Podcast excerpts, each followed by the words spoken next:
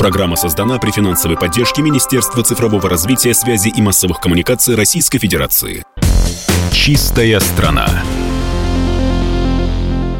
Здравствуйте, друзья! У микрофона Юрий Кораблев. Я ведущий программы «Чистая страна». Здесь мы говорим а, на экологические темы. И сегодня со мной на связи пиар-директор Национального центра промышленного дизайна и инноваций 2050 Lab Татьяна Алексеева. Татьяна, здравствуйте. Здравствуйте. Насколько тренд на устойчивое развитие, на так называемый зеленый дизайн актуален для промышленного дизайна?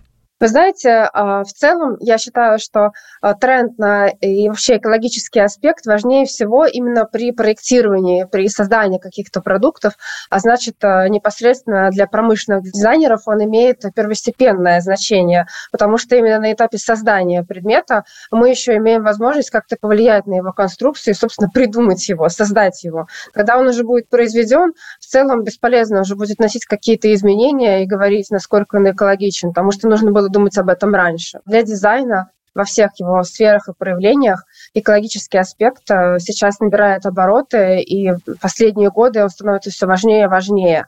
А, и дизайнеры думают уже не только о том, как удовлетворить какие-то потребности своих клиентов, безусловно, об этом тоже, и это очень важно, но в том числе они выступают как а, философы, визионеры и думают о том, как сделать мир лучше. Конечно, у нас в первую очередь на слуху что? Одежда, экологичная какая-то косметика. А, многие из нас уже привыкли выбрасывать мусор в разные контейнеры. Все это тоже проявление дизайна в том числе. Ведь эти контейнеры должен кто-то придумать, должен кто-то создать э, какую-то экологичную упаковку для косметики, чтобы она тоже не загрязняла природу. Всем этим занимаются в том числе промышленные продуктовые дизайнеры.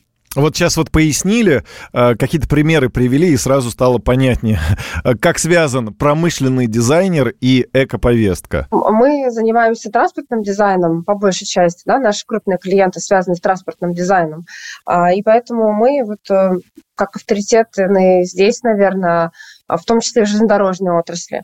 Многие вот нас спрашивают, можно ли сделать какой-то там а, поезд, а, как «Звездных войн», например, да, или с пятого элемента какие-то сумасшедшие дизайны.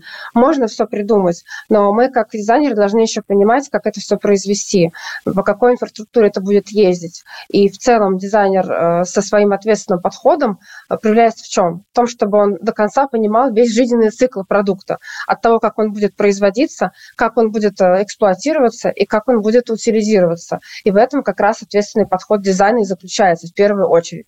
Э, Татьяна, скажите, пожалуйста, какие эффекты зеленый дизайн может принести бизнесу, промышленности и вообще обществу? Да, тоже тут немножко хотела вернуться назад, 20 э, век.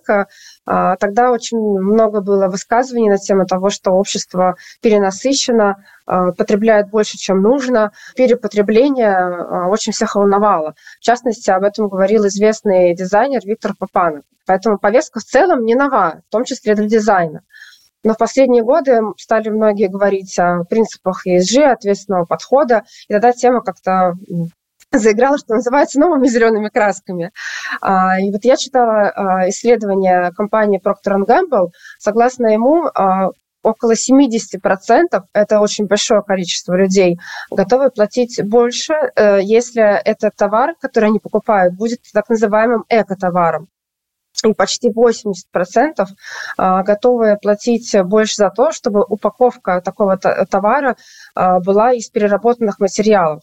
То есть общество волнует этот вопрос, э, и дизайнеры, и, собственно, компании, которые производят продукты, они просто не могут э, э, это упускать из внимания и обязаны прислушиваться к этому запросу. А, но насколько это оправдано, это уже второй момент. Например, возьмем пластик. Многие считают, да, что из пластика а, не очень полезно производить какие-то продукты.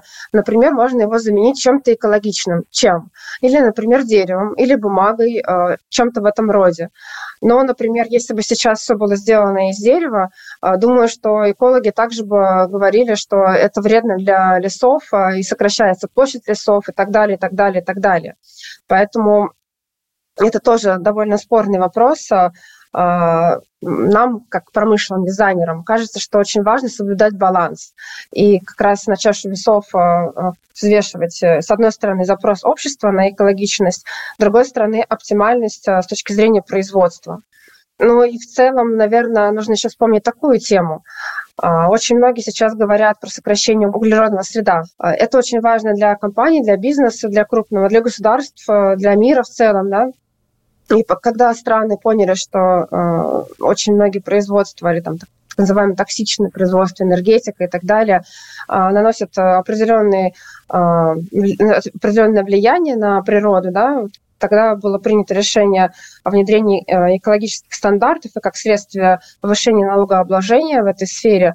А, и мы, как промышленные дизайнеры, понимаем, что как раз усилия дизайнеров могут э, помочь сконструировать такие продукты, которые бы а, несли в себе меньший углеродный след.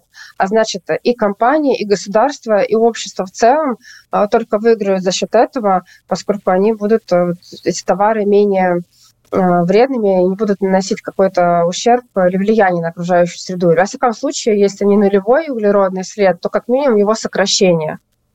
Татьяна, а скажите, пожалуйста, вообще, э, на ваш взгляд, как стимулировать применение принципов ответственного подхода к окружающей среде в промышленности? Э, то есть как мотивировать, э, э, да, заставить, может быть, даже мягко заставить компании ответственно относиться я думаю, что рычаги на уровне государства не нам, наверное, обсуждать. А, мы, как а, в первую очередь визионеры, считаем, что свой спектр внимания стоит направить на образование во всех сферах. Если говорить про промышленный дизайн, то мы тоже связаны с этой сферой. У нас есть своя образовательная программа в университете Нетуми СИС, и там мы тоже рассказываем и про ответственный подход к дизайну, а, зеленый дизайн, и как э, дизайнеры, учась и потом приходя на производство в студии, могут в своей работе применять на практике эти знания, которые они получили. Угу. Во время обучения даже студенты у нас создают э, проекты, я могу о некоторых рассказать. Например, ребята проектировали э, станцию по сбору отходов для Арктики. А, и они э, придумали специальный модуль, который позволяет очень э, правильно и эргономично собирать отходы, а быстро их э, оттуда утилизировать. А, эта станция была продумана с точки зрения экономики, использования ресурсов, и в целом такой вот кейс, который мог бы вполне быть применен на практике. Другой наш студент, студент, кстати, первого курса, то есть такой еще довольно молодой человек, предложил оптимизацию форм формы материала, из которых изготавливаются городские скамейки. Э, и таким образом этот материал, он в целом сам по себе классный, но довольно дорогой. А с помощью его метода можно существенно оптимизировать производство этих, этой городской мебели э, и таким образом, собственно, оптимизировать и цену ее. Да? Угу. И это как раз то, как люди уже вот э, с 18-20 там, лет э, учатся использовать на практике какие-то методы экологичного подхода к своей работе. А, и, собственно, приходя в компании, э, не им будут говорить, давайте мы вас переучим, расскажем, как нужно работать, вот у нас станок, собственно, на нем работаете, а уже они будут рассказывать, как правильно развивать индустрию, как, какие прогрессивные методы производства существуют, и они свои молодой вот этой вот азартные Э, идеи могут как-то зажечь э, отрасль э, и, собственно, за молодежью в этом смысле будущее. Татьяна, скажите, пожалуйста, а насколько Россия в тренде или отстает, по вашему мнению, по внедрению принципов ответственного отношения к окружающей среде по сравнению с другими странами? Я думаю, что Россия в целом в общем мировом тренде находится, особенно сейчас, когда у нас суверенизация во многих отраслях а, производства, мы можем, а, в принципе, стать лидерами в этом направлении. Угу. И, кстати, я бы хотела заметить, что не только в производстве там, каких-то товаров, да, а и в организации а, городов и общественных пространств, как вы правильно заметили, для жителей мегаполиса тоже очень важно это, этот подход к производству и к потреблению, а это тоже как раз промышленный дизайн. Собственно, здесь мы можем э, синергии усилий бизнеса, власти, э, студий и общества э, выйти мировые лидеры.